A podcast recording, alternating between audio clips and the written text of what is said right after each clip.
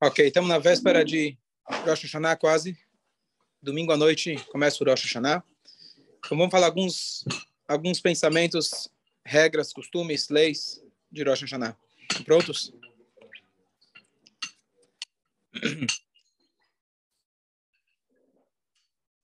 O Midrash ele traz para a gente uma, uma coisa bonita que calha esse ano, que a gente está agora terminando o ano sabático. Existe uma dúvida em relação ao ano sabático, em relação às dívidas. A gente sabe que quando chega o ano sabático, se você tem uma dívida para alguém, a Torá fala que essa dívida é cancelada. Por isso, para a gente não acabar cobrando uma dívida indevidamente, a gente faz um procedimento chamado cruz-bulo. A gente repassa essa dívida de uma dívida física para uma dívida jurídica. Na hora que você vai anular as promessas, você fala para o tribunal, olha, eu estou transmitindo, estou passando para vocês a dívida e eu vou poder cobrar em nome de vocês. Isso é uma maneira que a gente explicou outro dia que os sábios fizeram para garantir que ninguém acabe cobrando indevidamente. Então, existe uma dúvida quando que as dívidas são anuladas. Se é no início do ano da Shemitah, ou seja, Rosh Hashanah passado, ou ao término, que é agora, esse ano que a gente está terminando, seria esse Rosh Hashanah. Quando que a dívida realmente é cancelada?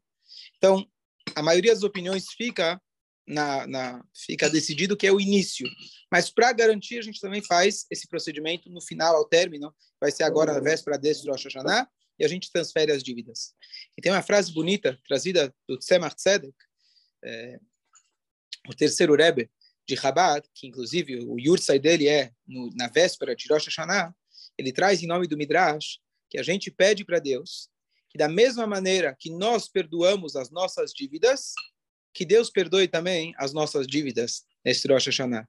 Então, no ano sabático, tanto no início quanto no final, a gente tem um apelo a mais para Hashem, fala, olha, eu perdoei as minhas dívidas. Faz favor, perdoe as suas dívidas também. Aqui lembra uma história muito bonita, para Levi Barditchev, que o costume em várias em várias eh, dinastias de rebes, mestres racídicos, é de que a pessoa, quando ela visitava o Rebbe, ele trazia um dinheiro de tzedakah. E esse dinheiro de tzedakah se chama pidion. Pidion significa resgate. Você dá esse dinheiro, o Rebbe vai usar, obviamente, para causas comunitárias, e com isso você resgata a sua alma. Isso era uma maneira de você trazer uma tzedakah e você conseguir um, um perdão. Uma vez, Rabbi Levi Barditchev, o que, que é? Ele disse cinco moedas para salvar o John. Cinco moedas de prata. Para quem? Para Pidiona Ben. Ah, Pidiona Ben. Pidiona Ben, o filho mais velho. Tá parecido com isso. Parecido. Mas aqui é para qualquer pessoa, independente se ele é Cohen ou se ele, é, se ele vai dar para o Cohen. Se dá para o Rebbe, se, se dava normalmente uma vez por ano. E o Rabbi Levi Barditchev, o Rebbe de Lubavitch ficou famoso, entre outros motivos, que ele foi o primeiro Rebbe a não receber dinheiro, sim a distribuir dinheiro por isso ele ficou famoso. O Silvio Santos copiou, na é verdade? É? Ele foi o primeiro a começar a distribuir dólares em vez de recolher dólares. Aí as pessoas gostam, né? Vou passar lá. Na pior das hipóteses, nem que eu não acredite, né? Eu vou receber um dólar, mas nada, mal não vai fazer. Então, o Rabbi Levi Sovarditchev, ele falou na véspera de Yom Kippur, ele falou, olha, quem quiser ter o seu nome inscrito na minha lista, ele tinha uma lista, ele tem que trazer aqui um rublo, um rublo por cabeça. E um rublo não era pouca coisa. E ele falou: quem não tiver, quem não trouxer um rublo, não importa quem seja, eu não vou colocar na minha lista. Estar na lista dele significava, muito óbvio, que você teria um bom ano, que você sobreviveria, você viveria até o ano seguinte. E a história conta que o tempo foi passando, tinha uma mulher viúva, que ela tinha um filhinho pequeno, e ela juntou um dinheiro, só que ela só conseguiu um rublo. Falaram para ela que o Rebbe já ia fechar as portas, já estava se dirigindo para o Kol Nidrei, as pessoas já estavam se, se vestindo de branco, já foram na mikve, já estavam cozinhando, já estavam comendo, aliás, para se preparar para o Yom Kippur, e o Rebbe ainda estava lá recolhendo os últimos rublos das últimas pessoas da fila. E essa mulher, coitada, ela chega, finalmente chega a vez dela, fala: Olha, Rebbe, eu Infelizmente não conseguiu dois, não consegui dois rublos, um para mim, outro para meu filho. Então tá aqui, faz um desconto, né? dá um descontinho para a gente, fazer um guichê. Eu tenho aqui um rublo para nós dois.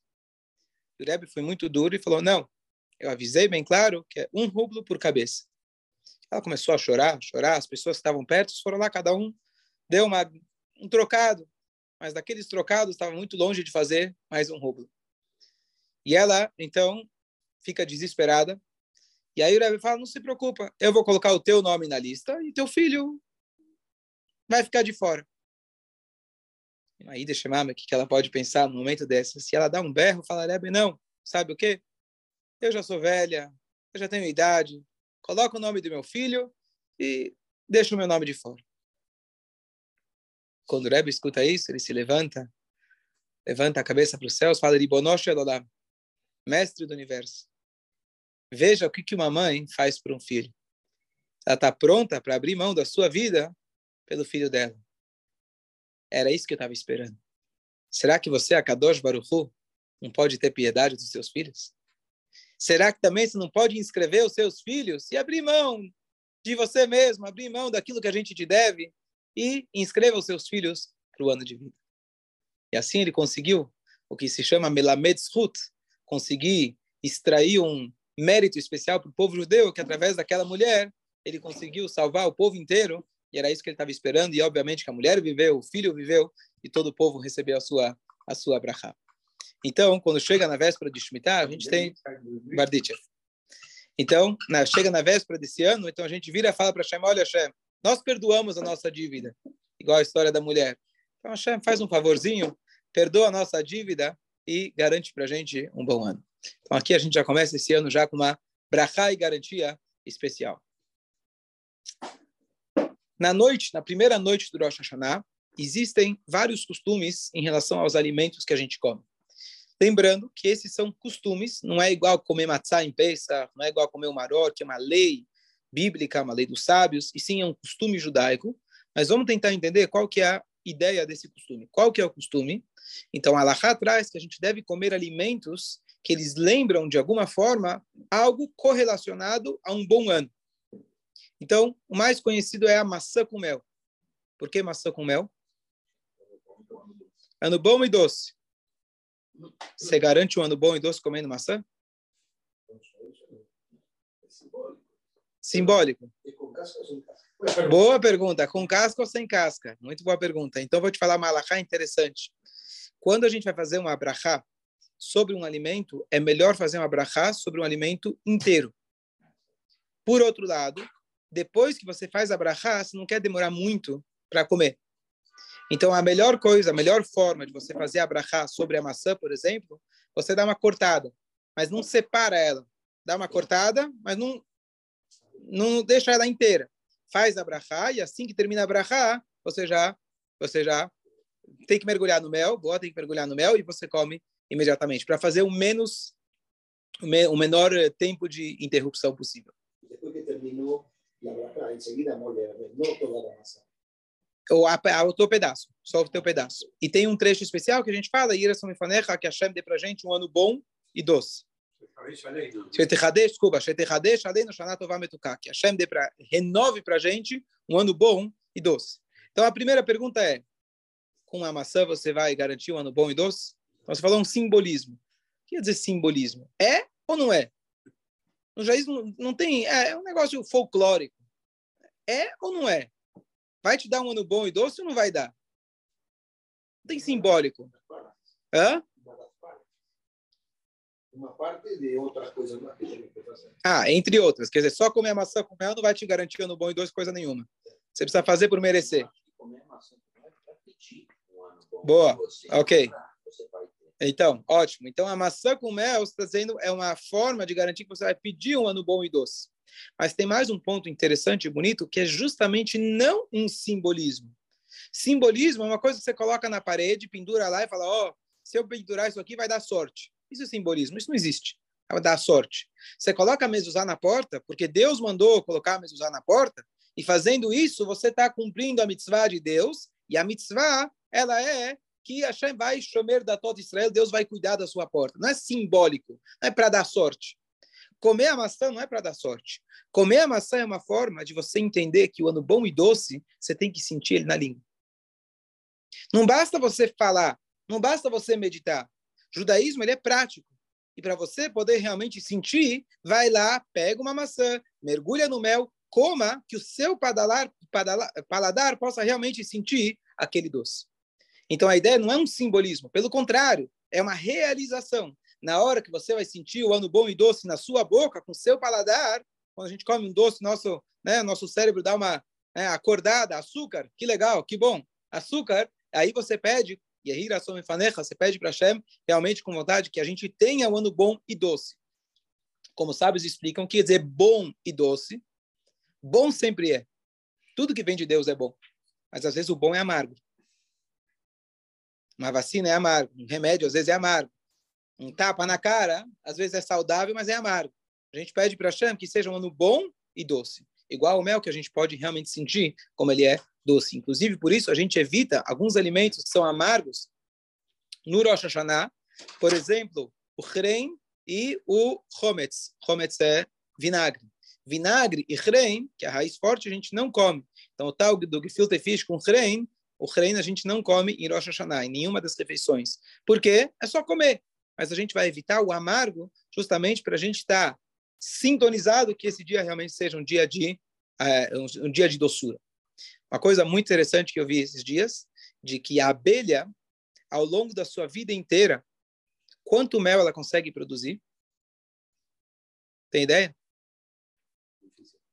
Meia colherzinha de café. Meia colherzinha de café.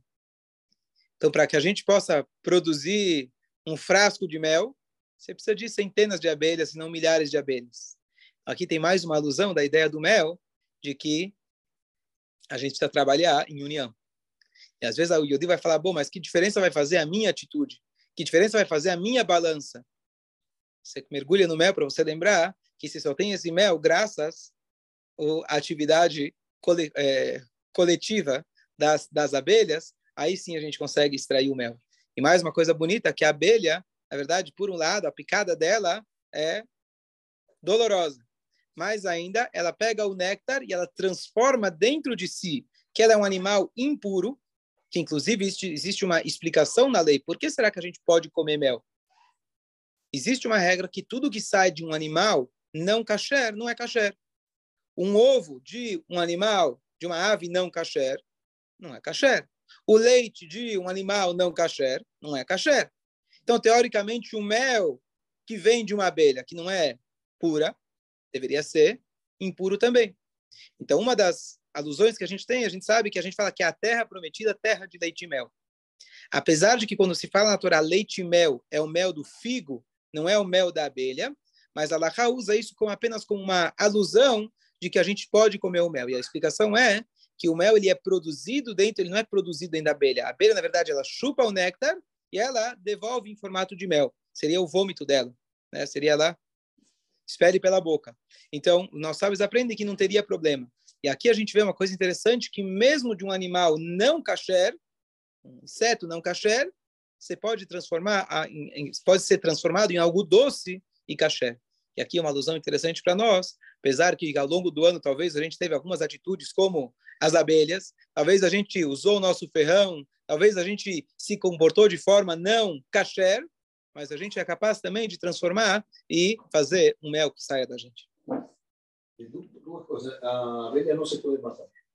A abelha não se pode matar? Não, se pode pisar, matar se ela vem, expulsar ela, nunca matar. Por quê? Porque ela vai te vai deixar o ferrão. Não sei se não, se você mata a abelha com a sua mão, o ferrão vai entrar em você de qualquer jeito.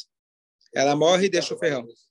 Está trazido uma coisa interessante de que o, os povos quinanitas, quando o povo de Israel entrou é, entrou em Israel, então às vezes eles atacavam o nosso povo.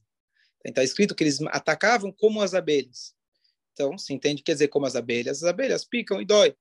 Mas na verdade eles atacavam e logo depois que a abelha pica, o que acontece com ela? Ela morre. Ela morre. Então a consequência era imediata para eles, apesar que eles atacavam eventualmente nosso povo, eles depois acabavam eles mesmos, eles mesmos morrendo. Até hoje, exatamente. Até hoje. Y tiene otra cosa, Israel parece que es el único lugar del mundo donde las abejas no están sumidas. Porque unieron por el mundo entero son, no se sabe por qué. Interesante. Eh, no, las, no las africanas. Ok. Não, então, a abelha africana se espalhou pelo mundo, Pensás grande, que ela mata as outras. Sí, pero la normal también está siendo. Pela benéfica. Pero en Israel no. Então, a pergunta. Fala. É, tipo, é, Exatamente uma pergunta, mas a pergunta é boa. Vou deixar aqui para os ouvintes do Shiur, quem deixar aqui para os ouvintes do Shiur quem quem quiser responder. A pergunta é que hoje a gente faz esse plus bull, que é a maneira da gente transferir as dívidas. Então, como fica? Se Deus, se Deus também transferir as dívidas, sei lá, para os anjos, será que ele vai cobrar da gente também? Pergunta boa.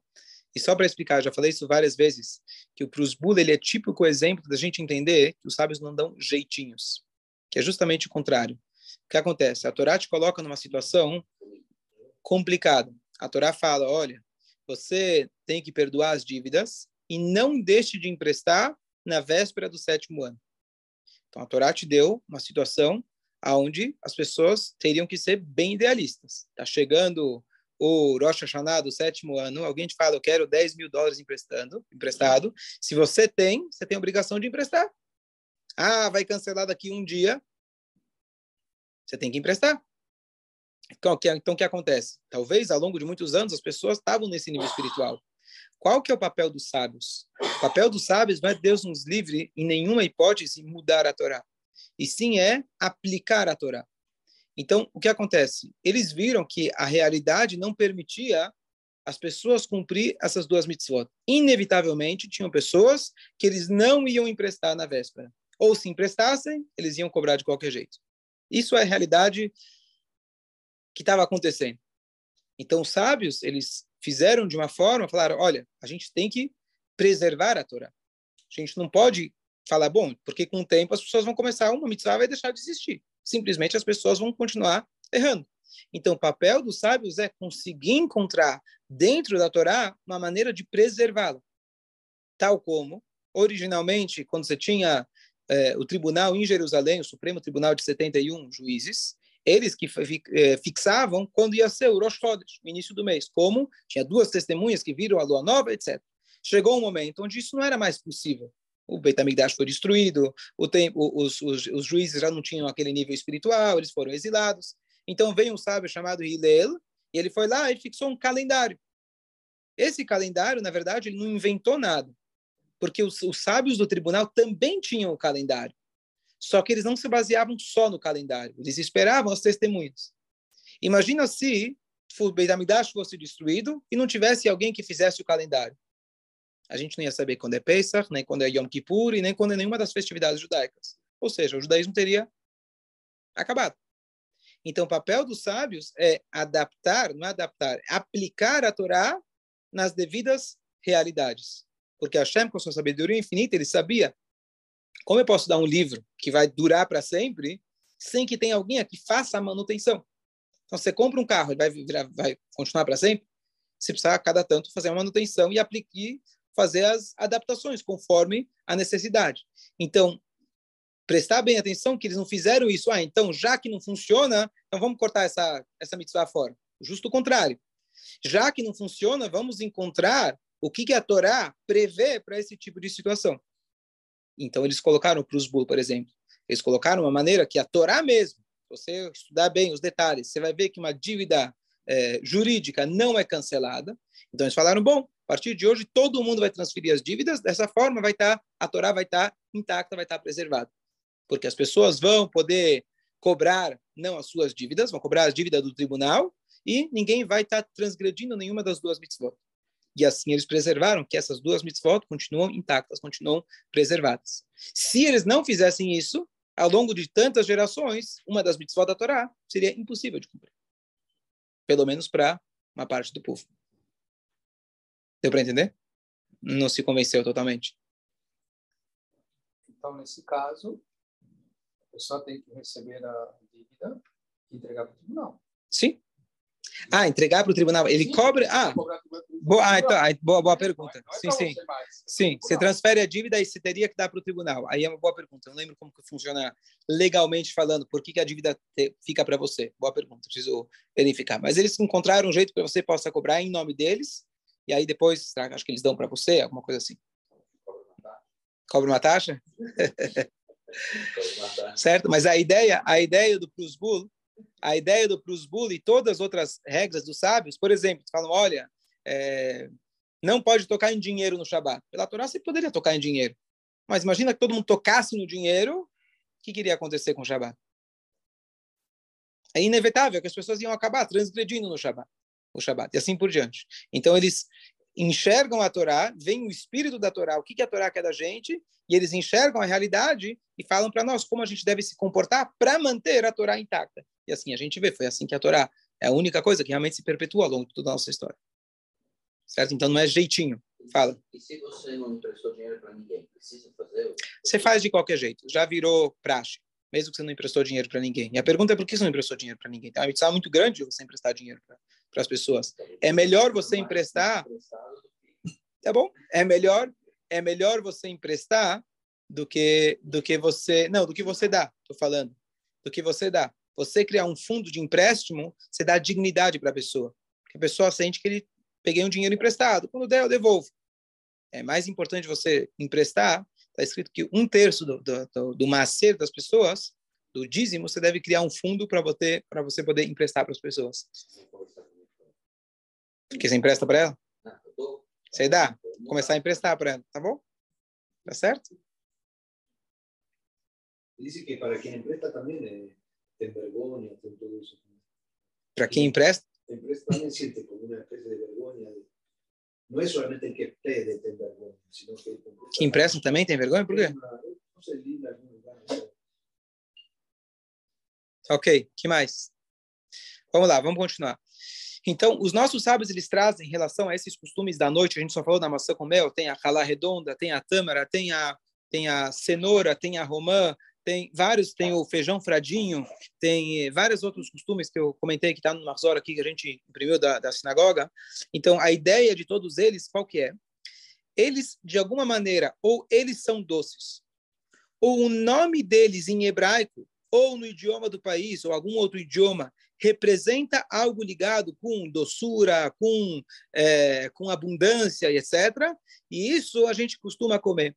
Então, por exemplo, você tem a cenoura, tzimes, famoso tzimes, que em Yiddish se chama meiren. Então, os ashkenazim começam, costumam comer porque meiren, mer, significa mais. Então, que a gente tenha abundância. A romã, que ela tem muitas sementes, então que a gente possa aumentar os nossos méritos como a semente da romã e etc. É, a cabeça do peixe, a cabeça de carneiro, tudo isso que a gente seja a cabeça e não sejamos o rabo, e assim por diante. Então, o Rabino Caraguila, tão famoso que é, pioneiro na gravação de shiurim em português, ele tem um shiur que começa por que se come mamão em Rosh Hashanah? Mamão? Onde tem mamão? Então, mamão, se você for falar com sotaque israelense, vira mamon. Né? Mamon, não consegue falar mamão. E mamon, em hebraico, é massari, dinheiro, certo? Então, ele recomenda comer mamão, porque mamon é dinheiro. É, nos, é, em inglês, eles comem, eles comem salsão com uva passa que é raising salary. Raising salary, aumento do salário. Raising é, raising é, é, é uva passa, mas raise in seria o aumento de salary, seria o salário, a salção, que é salário. Então, cada um com seu jeito, mas, novamente, entender que essas não são simbolismos, mas sim na hora que a gente pedir para Hashem, que a gente peça com realmente com sabor na boca, que a gente está fazendo algo por isso, a gente está sentindo na nossa pele, e a gente pede para Hashem que essas brachot se materializem, não sejam apenas fiquem como o que acontece, olha que interessante. A gente pede para Deus, para nascer, por exemplo, a vida pelo ano. Então, Deus, teoricamente, Rosh Hashanah, ele já fixou quanto dinheiro você vai ganhar. Se Deus já fixou, por que ao longo do ano eu preciso pedir novamente? Todo dia eu peço, me dá para nascer. Já está fixado. Então, a resposta é que Deus ele faz uma transferência do BCC, do Banco Central Celestial, para a tua conta na Suíça ou em Jerusalém, em Rosh Hashanah. Aqui está o seu limite anual. Agora você tem que passar o cartão. Qual que é o limite do cartão? Qual que é o seu limite de saque? Já está lá reservado para você. Então, seu limite de saque, quando todo dia você tem que ligar no banco e falar, olha, aumenta mais um pouquinho, aumenta mais um pouquinho para poder sacar mais um pouco. E aí é isso que a gente faz durante o ano. Então, o Hashanah, ele colocou o seu limite. Só que esse limite pode ser que ele vai ficar lá trancado, bloqueado lá no Banco Central Celestial, tá certo? Ou vai ficar lá preso na Suíça. Então, para que você possa sacar daquilo que já foi predestinado como limite para você, você vai rezando a cada dia. Então, é uma coisa interessante. Então, se você quer garantir no Rosh Hashanah, você consegue atingir o seu limite. Você vai aumentar ao máximo que você consegue. Mas agora, para você sacar, você vai precisar todo dia. Então, essa ideia da gente comer algo doce, da gente fazer algo, não é apenas um simbolismo, mas comer, que a gente pede para Deus. Eu não quero só que a brachá fique lá em cima. Eu quero realmente que esse ano, essa brachá toda, por completo, ela possa se materializar. E aqui também explico uma coisa curiosa, que às vezes as pessoas falam, bom, eu rezei e não aconteceu.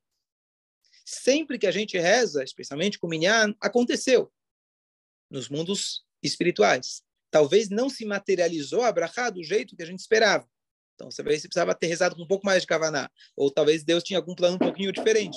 Mas a ideia é que sempre que a gente reza, a gente está tendo um impacto. Talvez o impacto a gente não vai sentir aqui nesse mundo. Então, quando a gente come algo, a gente está pedindo para Hashem que a gente possa realmente sentir aqui na nossa pele, sentir no nosso dia a dia o impacto das brachot que a gente consegue no Rosh Hashanah. 9 e 11 já. Bom dia a todos. Bom dia, Chico. Ramiro, la, la cenoura